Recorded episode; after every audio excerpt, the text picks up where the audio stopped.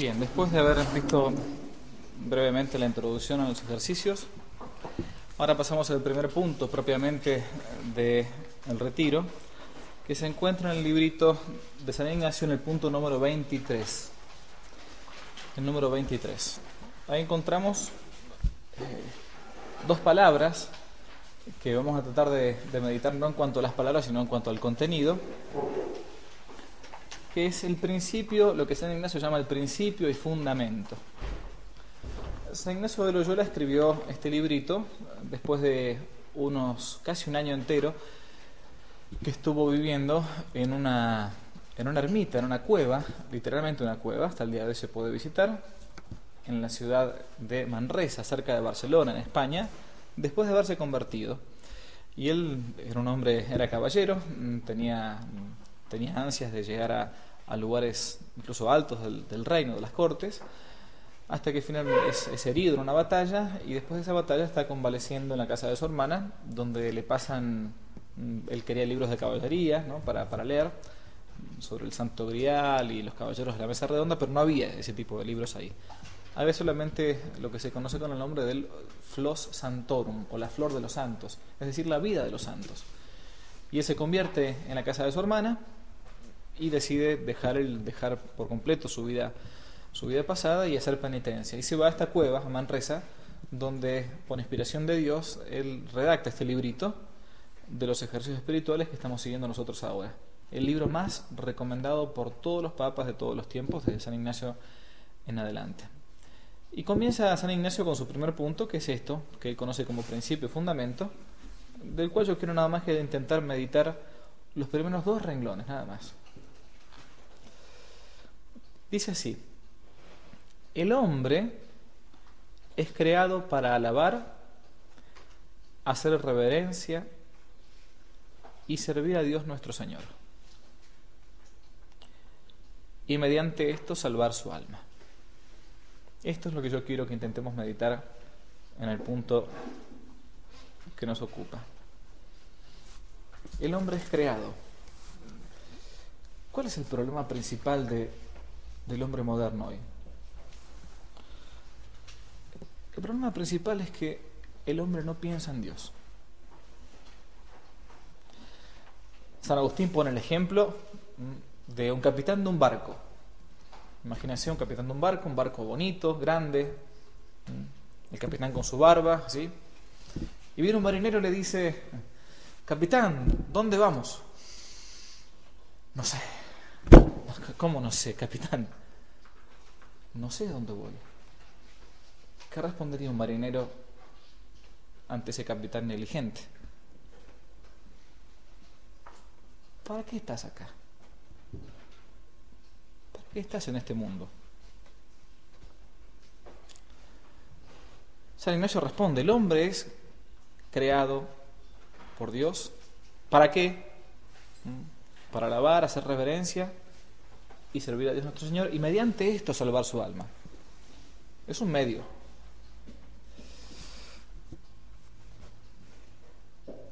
Y gracias a Dios nos ha dado el tiempo hasta ahora, o nos ha dado este tiempo, estos tres días, para hacer los ejercicios y para pensar en estas realidades, realidades que son eternas. Cuando a veces uno invita a un retiro, un, un Dice, ay padre, me encantaría ir al ejercicio, ¿eh? me encantaría, pero no tengo tiempo, no tengo tiempo. Ya voy a hacerlo, ya, ya voy a hacer. Y después uno se encuentra en los hospitales a gente que cuando uno va a dar la, unción o, o confesarla, Padre, por favor, rece un poco por mí para que Dios me dé un poco más de tiempo de vida.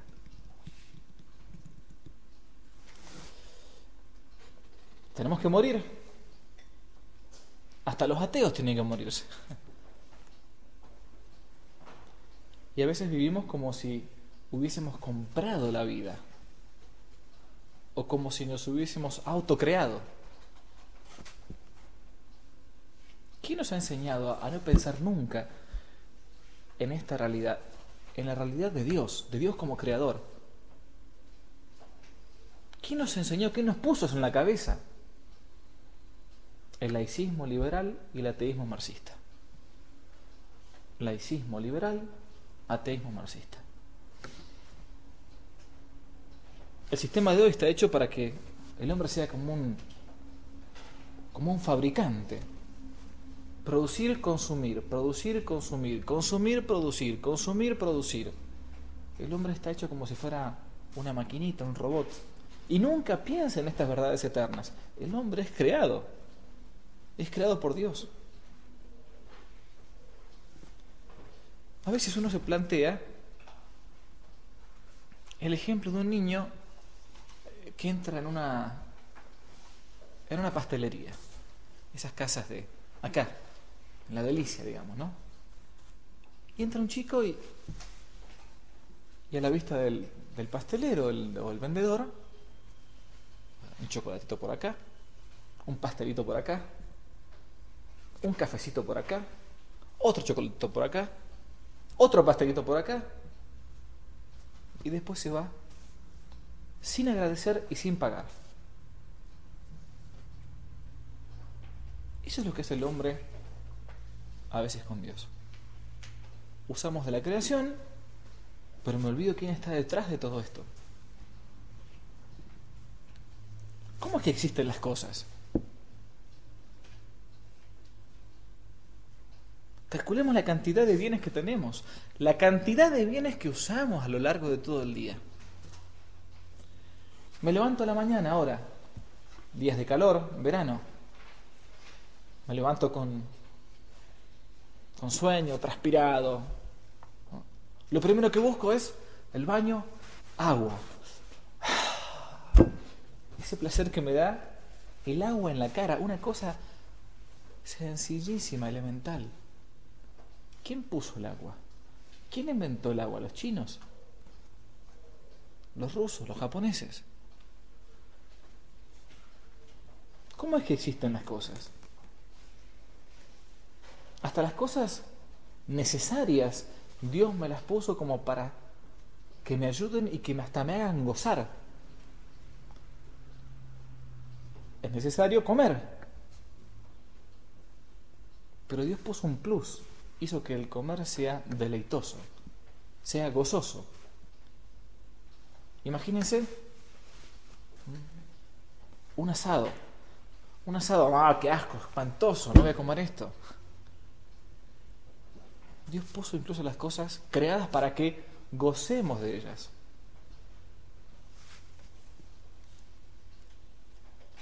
Imaginemos que estamos en el cosmos, viajamos a la estratosfera, estamos ahí, nos encontramos en el medio de la atmósfera y, bueno, y no sabemos bien qué es lo primero que necesitaría el hombre.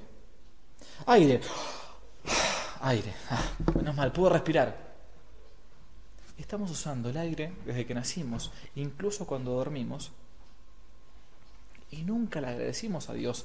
Señor, gracias porque en cada momento estoy respirando. Es algo tan natural tan natural.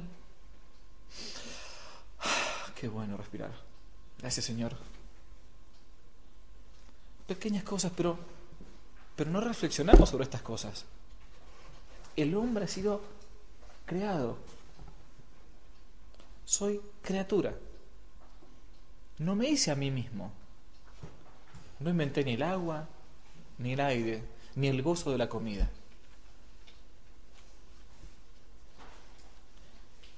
Y el sistema solar hace años que lo venimos usando. ¿Cuándo le hemos agradecido a Dios por el hermano sol, como decía San Francisco? Todos los días salió el sol. Esos médicos que a veces les gusta experimentar, hace algunos años atrás hicieron una prueba de intentar cambiar el, el reloj biológico que se llama, y hacer que una persona durante dos meses viviese en una casa, tipo una especie de casa gran hermano, digamos, ¿no? Pero cambiando el reloj, el reloj biológico. Cerraron todas las paredes, la luz era artificial y lo hacían estar despierto de noche y en vela, en vigilia de día. Después de tres semanas, el hombre comenzó a sentir náuseas, vómitos, mareos. Había cambiado su ritmo vital. Necesitaba medicamentos. Nosotros venimos usufructuando del sol o de la luna hace, hace años, desde que nacimos, o desde que el hombre está en la tierra. Fue creado también para mí. ¿Y cuándo yo pensé alguna vez en el sol como un astro regalado por Dios? En el placer que me causa el sol. Intenten descansar la vista. Cierren los ojos. Pongan los ojos en dirección al sol y sientan el placer que le causa al rostro y a la vista el sol. Gracias, Señor. ¿Cuántas veces hemos pensado en esto? El hombre es creado. En la muerte nos daremos cuenta de cuántos beneficios tuve yo en la tierra y que los, pasaba por alto, o al menos no los agradecía, era como, era como el chico de la pastelería un dulcecito, un chocolatito, y me voy sin pagar ni agradecer. La diferencia que hay entre el tiempo y la eternidad. Hasta ahora vivimos en el tiempo, pero solamente que está al borde del abismo, al borde de la eternidad, se da cuenta de lo que es no tener tiempo.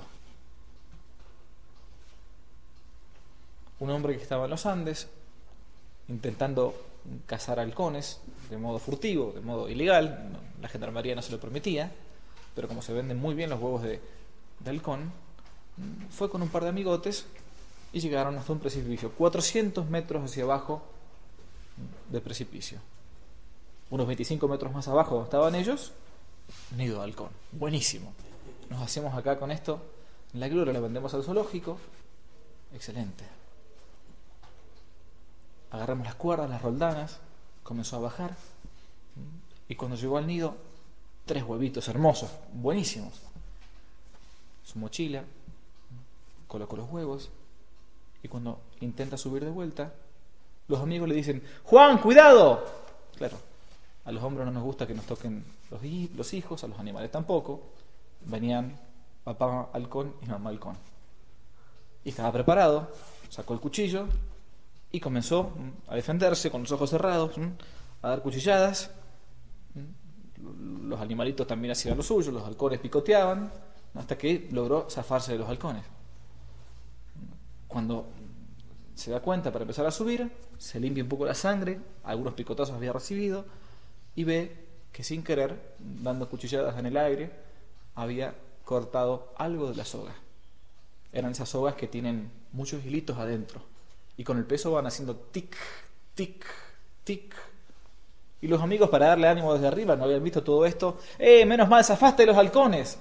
¿Qué vas a hacer con la plata? que ganaste ahora, que vas a ganar con estos huevitos de halcones, estos pichones, ¿qué vas a hacer?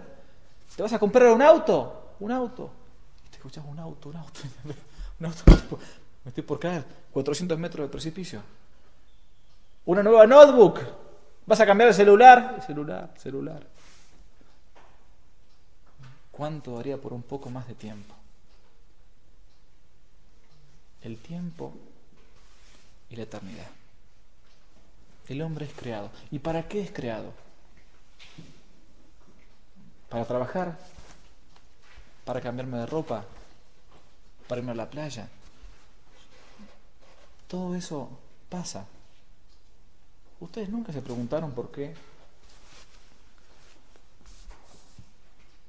en las estadísticas de los suicidios, la mayor parte de los que se suicidan son de clase media o especialmente alta. Hay poco índice de suicidio entre la gente pobre. Y dice, pero ¿cómo? Si tienen todo. Si tienen todo. O casi todo. ¿Por qué se quitan la vida? Porque no piensan en Dios. O porque, mejor dicho, su Dios se lo han creado ellos. El Dios es la materia. ¿Quién nos enseñó? ¿Quién nos puso esto en la cabeza de nunca pensar en Dios y en su creación? Laicismo liberal, ateísmo marxista. Desde chicos en los colegios.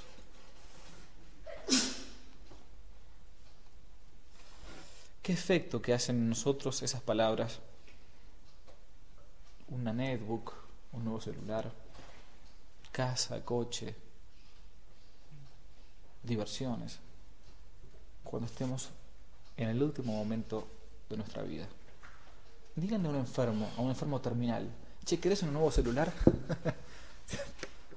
che, ¿querés cambiar la casa? No, quiero vivir, te dice. Quiero un poco más de tiempo. Es todo lo que quiero. No hemos comprado la vida. San Ambrosio, un gran doctor de la iglesia, decía, cristiano, es necesario que caigas en una de estas dos extremidades, o cielo eterno o fuego eterno. Pero padre, me está asustando. No, no, no hablemos del infierno porque eso son cosas. No. Bueno, Jesucristo habló más de 20 veces en el Evangelio de este tema. ¿Y por qué? Porque el hombre tiene libertad. Hemos sido creados con libertad. Una antigua fábula griega narraba la historia de un, de un sabio, un viejito muy sabio, al que todos iban a consultar, hasta que dos jóvenes, mm, bastante desvergonzados, dijeron, vamos a hacer una broma a este viejo, que cree que sabe todo. Vamos a ir a preguntarle a ver si se anima a respondernos a esta pregunta. Vamos a llevar un pichoncito, un pajarito, vivo, y yo le voy a poner atrás mi mano. Y le voy a preguntar, dígame, gran sabio, mm, el pajarito que tengo en mis manos, ¿está vivo o está muerto? Y si me dice, mm, está vivo, le corto mm, la cabeza, le hago lo, lo, hago y se lo muestro muerto. Y si me dice que está muerto, lo saco vivo. Y el viejo este no se va a pensar que es más sabio que todos nosotros. Entonces van a visitarlo. Oh, gran anciano, dinos a nosotros con tu sabiduría. El pajarito que tengo en mis manos, ¿está vivo o está muerto? Y el viejito se quedó pensando y le dice, está en tus manos. Está en tus manos el que esté vivo o esté muerto. Está en tus manos el pensar que sos criatura o sos creador. Está en tus manos agradecer o no. Dios nos puso libertad. Hubiese sido mucho más fácil que Dios crease autómatas, robots. Hubiese sido mucho más fácil que Dios nos hubiese creado como el resto de los animales, que seguían de modo automático. Los monos hasta ahora no construyen edificios y hace años que están en la tierra. Y los perros no se encuchan. Y las hormigas tienen siempre el rutinario modo de construir su casa bajo la tierra. Pero nosotros nos dio inteligencia y voluntad. Y por lo tanto libertad. Está en tus manos. Tu vida está en tus manos. ¿Quién es el que nos enseña a utilizar las cosas del mundo sin agradecer nunca? O sin pensar en, la creación. Laicismo liberal, ateísmo marxista. Uno dirá, bueno, pero nosotros creemos en Dios por la fe. No solo por la fe. El cristiano que solamente llega a Dios por la fe es un cristiano que tiene una fe, como dice San Pablo, la fe del carbonero, una fe muy sencilla. Nosotros no solamente creemos en Dios por la fe, también creemos en Dios porque Dios puede ser demostrado por medio de la razón. Esto es la teología cristiana y la filosofía cristiana de, de dos mil años. Una vez viajando en avión, me pasó esto que voy a contar ahora. Subo un avión, solo, de cura, y había dos jovencitas, de esas chicas este, que cuando uno lo ven de, cura, se empieza, eh, este, el cura, ¿eh? ¿eh? Claro, ¿no? Entonces, está despegando el avión, ¿no? Llega hasta cierta altura y una de estas, valiente enemiga, ¿no? Mira por la ventana así, se asoma y en voz alta dice, no se ve Dios, no se ve Dios. ¿Para quién la broma? Para el cura, para el cura. Entonces, claro, no me podía levantar porque estaba con el cinturón y no te dejaban levantar. Así que pacientemente, bueno, aguanté, ¿no? Hasta que se estabilizó el avión, me sacó cinturón, traté de poner la mejor sonrisa posible y me acerco y le digo, ¿vos fuiste la que no ve a Dios? No, no, no, no, fue ella. ¿No? Siempre, como, como el pecado de Adán y Eva, ¿no? ¿Quién pecó? ¿Quién te dio la manzana? No, Eva me dio la manzana. Y Eva dijo, no, fue la serpiente la que me dio la manzana. No fue ella. Ajá, ah, bueno, vos. Ah, sí, ¿qué tal? Buen día. ¿Tenés hora? ¿Sí? Entonces, ahora que me dijo. Ah, ¿tenés reloj? Sí, tengo reloj. ¿Y quién hizo el reloj? El relojero. ¿Y vos lo viste? No. Ah, entonces crees en el relojero. No, bueno, pero los relojes lo hacen los relojeros. Y ah, tenés zapatos, estoy viendo, tenés zapatos, sí. ¿Y quién es su zapato? El zapatero. ¿Ah, vos lo viste? No, bueno, pero. Ajá. Entonces vos crees en el zapatero. Escuchame una cosa. ¿Qué se necesita? ¿O qué inteligencia se necesita para crear una hormiga? ¿Una inteligencia tan grande como la del reloj? ¿O mucho mejor? Mucho más grande. No, mucho más grande. ¿Y por qué es esto? Porque todos aplicamos un principio racional que es este, que la prueba de que existe una inteligencia es su obra. Es su obra. La prueba de que existe una inteligencia es la obra. Pero aplicamos desde que nacimos este principio. En la creación pasa lo mismo. ¿Qué es más difícil hacer? ¿Una mariposa con alas sutiles, casi que flota en el aire, o, un celular. Ni los chinos pueden fabricar ahora ni siquiera una hormiga. ¿De dónde surge todo esto? ¿Quién nos puso en la cabeza el no pensar en estas cosas? ¿Quién nos puso en la cabeza no mirar la creación, mirar la hoja de un árbol, el tronco de un árbol y no pensar nunca en la inteligencia que está detrás de todo esto. Nos han quitado la capacidad de asombro. Nos quitaron la capacidad de remontarnos de la criatura al creador. Nos quitaron la capacidad de enamorarnos de Dios por medio de las criaturas. Hagan esta prueba.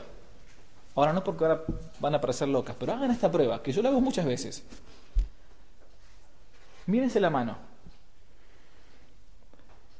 Miren el movimiento que hace la mano.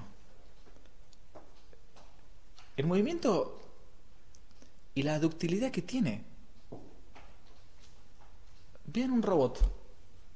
Jamás logra la perfección del ser humano. Jamás logra la perfección de un animal.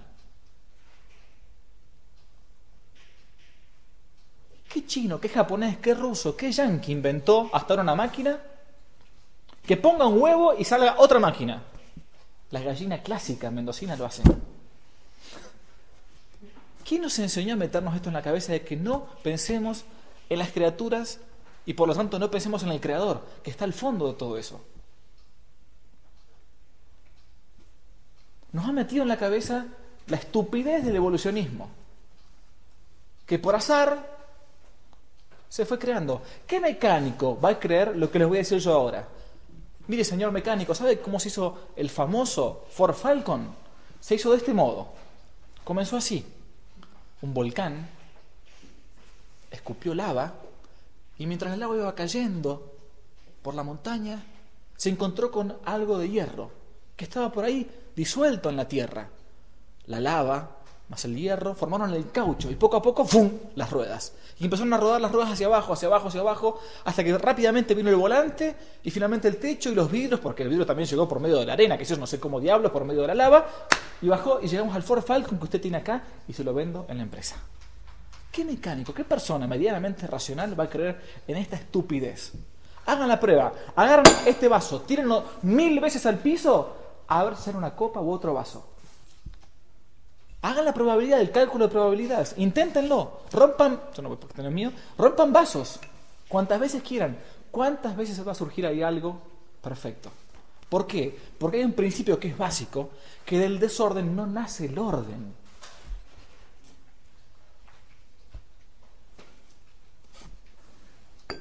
¿Quién nos puso esto en la cabeza? El hombre es creado. Y no pienso nunca en esta verdad.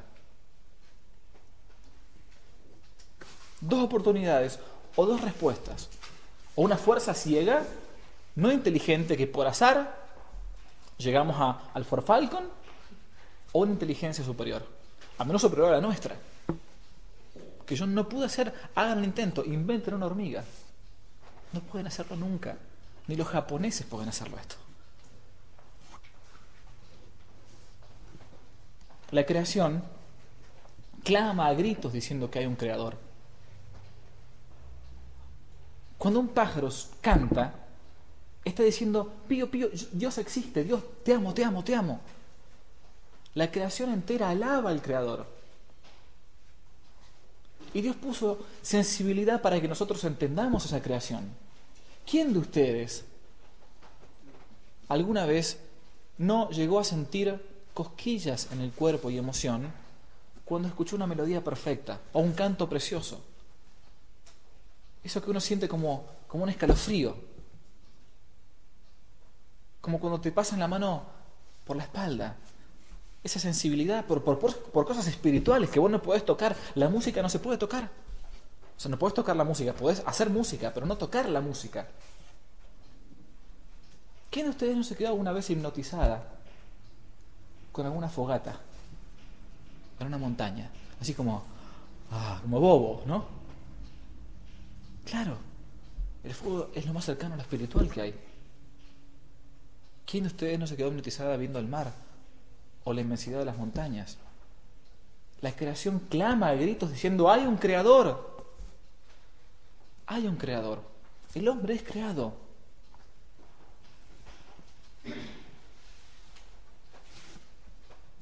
Pero nos ha llevado nuestra cultura, este laicismo liberal y ateísmo marxista, a no pensar en Dios. O creer que es una verdad relativa. Bueno, esta es mi verdad, esta es tu verdad, yo la pienso de este modo o la pensaba de este otro modo. Toda verdad es relativa. Toda verdad es relativa. ¿Quién está al principio de todo esto?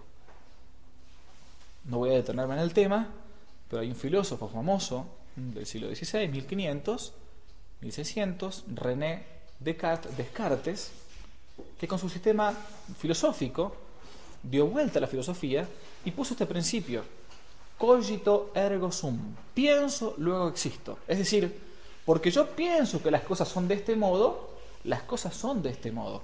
Las cosas son como yo las pienso. Eso decía Descartes. Bien, hagamos un ejemplo, hagamos una prueba anticartesiana, antirrelativista, antisubjetivista. Hay varios árboles acá en el convento. Elijan uno. Pónganse frente del árbol, cierren los ojos y digan, el árbol no existe. Y díganlo de vuelta, pero repetidamente y con total certitud, el árbol no existe. Cierren los ojos de vuelta, no existe, no existe, no existe. Y para darme cuenta que el árbol no existe, voy a golpear mi cabeza contra lo que está delante y no me va a pasar absolutamente nada. La prueba antirrelativista, antisubjetivista. La realidad se me impone. No es como yo quiero que sea. La realidad es lo más agresivo que hay.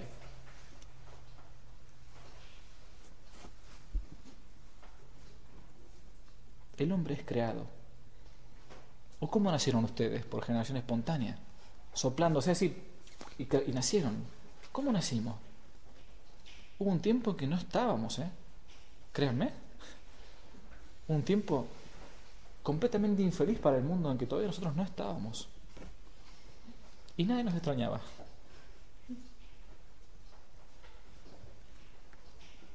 Hagamos el ejemplo de Descartes. Pensemos que la realidad la voy creando yo con mi pensamiento no, vamos a caer en esta estupidez.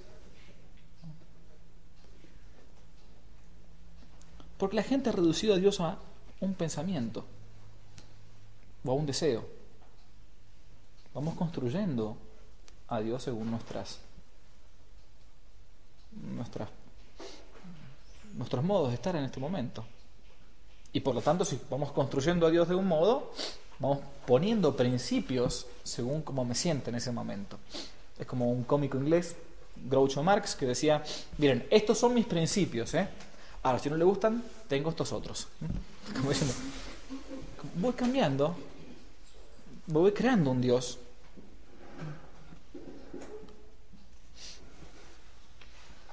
¿Qué es esa palabra? Dios para nosotros.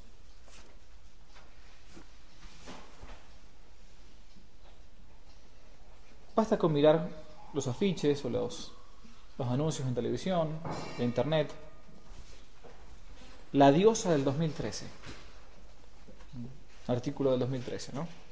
Wanda Nara. Bueno, pésimo gusto por otra parte, pero bueno. Pero utilizamos esa estupidez. Otra. Cristiano Rolando o Messi son los dioses del 2013. A Maradona se le dice Dios todavía. Utilizamos la palabra Dios para distintas cosas. Jesús mismo aprovechó a echarlas en cara en la época en su época cuando en el Evangelio se narra, les dijo vuestro Dios es Mamón, que para la cultura mm, semítica Dios Mamón era el Dios del dinero. Habían hecho de, Dios la plata, como para muchos de nosotros también. Otra vez conversando con un, un, muchacho, se confesaba de un pecado vergonzoso, él solo, y, le, dije esta prueba. Mira, vamos a hacer así. Yo te absuelvo este pecado, pero vos cada vez que caigas en este pecado, yo te voy a perdonar, no hace falta ni que vengas a confesarte. Mira lo que estoy diciendo, una herejía, dije, pero bueno, era un ejemplo. Vamos a hacer una cosa, yo te dejo que vos las veces que quieras peques solo con esta cosa. Pero con una condición. Cada vez que vos caes en este pecado, que a vos te da vergüenza y confesás, me vas a traer a mí 100 pesos y se lo vamos a dar al pobre que está acá en la iglesia pidiendo todos los días. ¿Qué haces? Eh, eh, y no, no, no pecaría tanto. Ahí está. ¿Por qué haces este, este razonamiento? Porque te gusta más el Dios dinero que el Dios verdadero.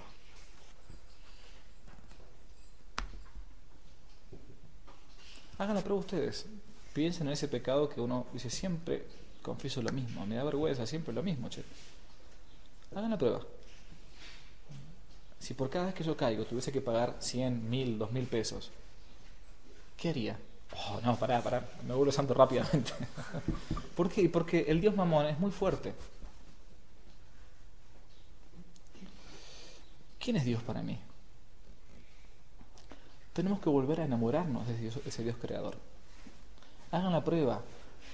Vayan de vuelta a un árbol, esta vez no para golpearse la cabeza. Pónganse cerca del tronco. Miren la perfección del simple tronco de un árbol. Saquen una hoja. Mírenla de cerca.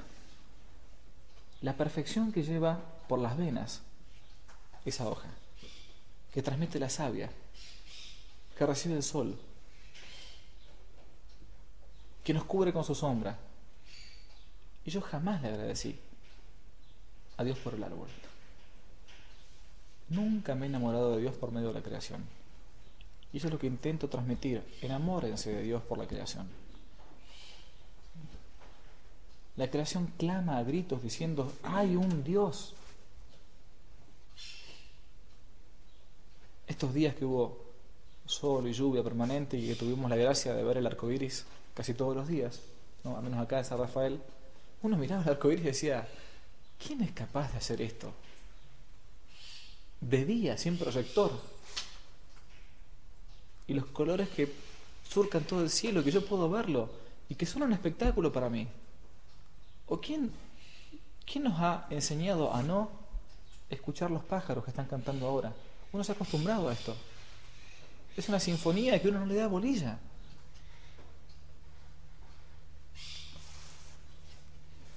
¿Quién es ese Dios? ¿Quién es eso que llamamos Dios? Si la creación es tan hermosa, cómo debe ser el creador. Si uno cuando, los que son mamás, las que son más pueden darse cuenta de esto, cuando uno mira a su hijo a los ojos y se da cuenta que es un milagro que eso haya estado dentro mío. Y dice, ¿y, de dónde saliste vos? ¿Quién, ¿Quién hizo tu organismo? La perfección del vientre materno que va formando al hijo a una persona. Sale de mí una persona. El hombre, el varón, nosotros no llegamos a entender mucho ese misterio porque aunque, aunque comamos mucho, no vamos a, vamos a tener panza, pero no hijos. Pero no vamos a entender mucho ustedes, las que van a ser mamás, o las que son mamás, tienen esa posibilidad. Es un milagro eso. El ojo humano, el ojo humano cuando es así, saca 60 fotos. 60 fotos por mirada. El ojo humano hace un millón de fotos por día. Por día. No lo hace el mejor celular. La perfección de nuestro cuerpo, la perfección de la mano. Nos cortamos rápidamente, viene una especie de savia, eso que llamamos cascarita, rápidamente las células hacen que eso se cierre. ¿Qué le estoy mandando? Estoy mandando yo, che, vení para acá, acá, acá, acá, vení, vos de acá, corre, corre por las venas hasta acá. ¿Quién lo hizo? La perfección del corazón.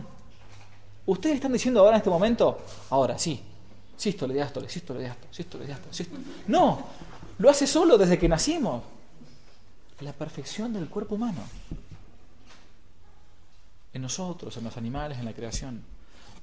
La creación clama gritos diciendo, hay un Dios, no te olvides de Él. ¿Cómo será ese Dios? En primer lugar es trascendente, nos trasciende. No es Messi, no es Wanda Nara, no es, tampoco es la, la creación, tampoco es la vegetación, como lo de Greenpeace.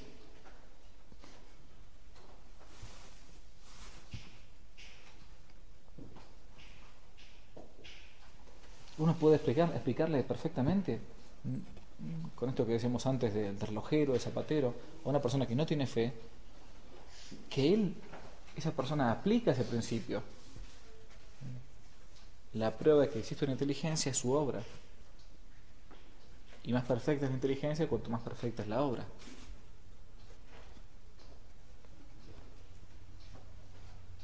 ¿Quién les ha enseñado a los animales a cuidarse entre sí, a que la oveja huya del lobo y el perro persiga al gato.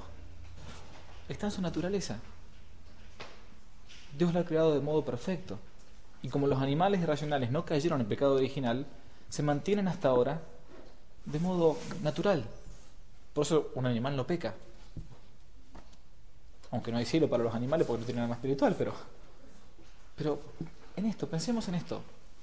Todos tenemos nuestra sensibilidad, nuestra sexualidad desordenada después del pecado original. ¿Qué es un perro y una perra cuando la perra no está en celo? Viven como hermanos. Los perros o las perras no tienen desordenado esto. Dios los creó perfectos y como no cayeron, porque no tenían inteligencia y voluntad como nosotros, se manejaban solamente por el instinto, eso quedó perfectamente recto. Tan perfecta la creación. Dios es trascendente. Está más allá. Pero quiere que yo lo conozca.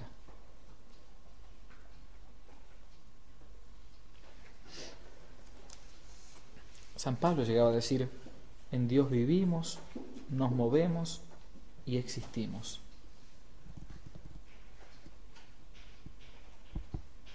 Cada vez que respire, cada vez que camine, cada vez que me moje la cara con un poco de agua, tendría que decir, gracias Dios, gracias Dios, gracias Dios.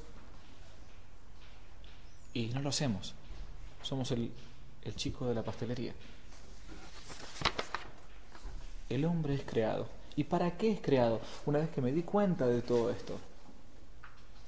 Para servir, alabar y hacer reverencia a Dios nuestro Señor. Es cierto que no voy a estar todo el tiempo, como animal racional que soy, no voy a estar todo el tiempo alabando a Dios de modo permanente, de modo consciente. Quizás eso lo hagan los monjes benedictinos de clausura o las monjas de clausura, ¿no? Pero así también, por su deber de Estado, por el lugar donde Dios me puso en, cada, en, cada vida que uno tiene, Tengo que levantar el alma a Dios, como si fueran pequeñas saetas o dardos que yo elevo al cielo, y realmente agradecerle. Esas son las ejaculaturas que hacemos nosotros. Las ejaculaturas se inventaron en la iglesia porque como uno no tiene tiempo para estar todo el tiempo rezando como en la vida del mundo, digamos, bueno, al menos para no olvidarme. Sagrado corazón de Jesús en vos. Oh, gracias Señor por haberme creado. Oh Señor, ten piedad de mí. Pequeñas cosas. El camino al cielo está hecho de pequeños escalones, no de grandes saltos.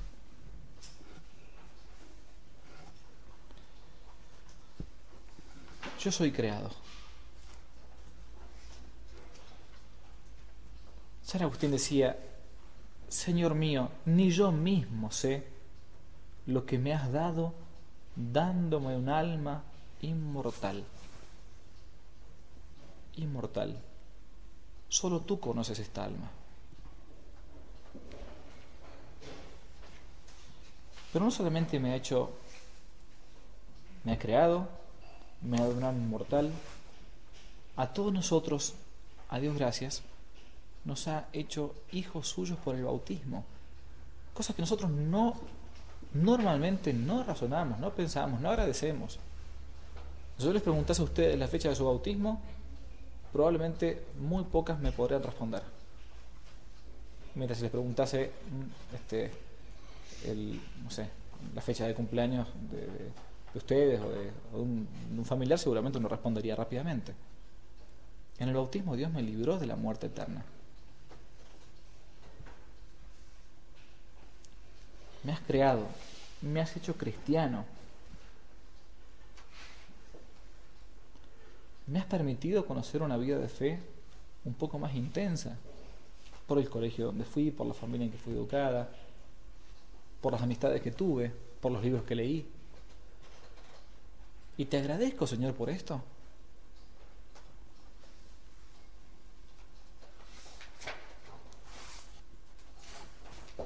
Un don, un don completamente gratuito de Dios. Completamente gratuito.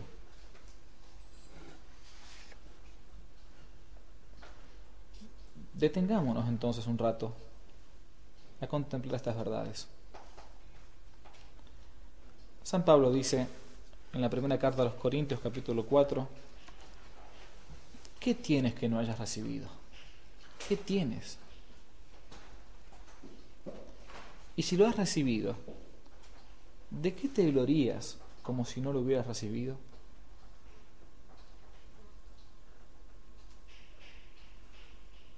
¿Qué tienes que no hayas recibido? Yo soy creado, no me he hecho a mí mismo. No soy un autorretrato. Soy una pintura de Dios. Soy imagen de Dios. Salí de la nada porque de ella me sacó Dios. Y el mismo San Agustín decía, el que te creó sin ti no te va a salvar sin ti. No te va a salvar sin ti. Él exige esa cooperación.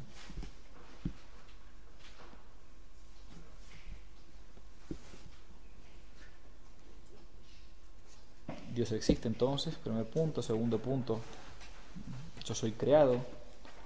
Y tercer punto que uno podría meditar, el fin, ¿para qué soy creado? San Ignacio lo responde, para alabar, hacer reverencia y servir a Dios nuestro Señor y mediante esto salvar el alma.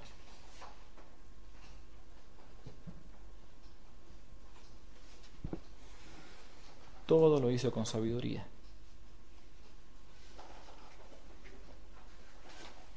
Mediante esto, mediante el cumplimiento de sus mandatos, de sus principios, no de los míos. Una vez discutiendo con un ateo, él arguía, decía que, eh, que la fe es algo irracional, porque uno cree en aquellas cosas que no ve, como proyectando lo que la, típica, la típica mm, teoría antropocéntrica del siglo XIX de que, el hombre, que Dios es creación del hombre, ¿no? El hombre, el Dios es producto del hombre, de la psicología humana, ¿no? Entonces, por ese sentimiento de inferioridad que el hombre se siente en la, época de las cavernas, supuestamente, uno, etcétera, etcétera, uno crea como una figura distinta, decimos proyectando como una especie de antropomorfismo, entonces crea a Palas Atenea, crea a Zeus, crea a Marte, etcétera, etcétera, Mercurio, bueno. Bien. Entonces, planteándole la, la necesidad mm, que él, que él decía, bueno, Dios es, es una creación del hombre, yo le pregunté una, algo bastante sencillo. Mm. ¿Alguna vez has amado eternamente? Sí, a mis hijos, a mi esposa. ¿Alguna vez tuviste deseos de felicidad eterna? Porque cuando uno pone su corazón en algo, lo pone para siempre. Sí. ¿Alguna vez te quedaste sin, o sea, como con ganas todavía de algo más, de algo más, de algo más? Sí. ¿Alguna vez tuviste deseos de verdad? Sí, porque este era un hombre, un, era un ateo practicante, ateo digo, pero un ateo sincero. ¿De dónde surge ese deseo de inmortalidad que tenés? Porque del, de lo menos no sale lo más. Ese deseo que uno tiene, o esa sed de infinito que uno tiene, de que el amor no se acabe, de que quiero una felicidad que sea para siempre, de que quiero vivir para siempre. El deseo del hombre de vivir eternamente es algo natural. ¿De dónde surge? De un principio interno, que es el alma inmortal, que Dios ha puesto casi como una, casi como una divinidad en nosotros. El alma humana es lo más cercano a la divinidad, porque fue creada desde la nada, pero vivirá eternamente. Y por eso sus deseos son eternos de felicidad eterna. Hasta el suicida quiere ser feliz eternamente. Por eso se mata. Porque piensa que en el suicidio va a encontrar la felicidad eterna. O al menos va a acabar con el sufrimiento de acá abajo. El hombre es creado entonces. Meditemos sobre la realidad de la creación, sobre el hombre como criatura y sobre cómo puede alcanzar a unirse de vuelta con Dios por medio de la alabanza, el servicio y la acción de su propia voluntad. Ave María Purísima.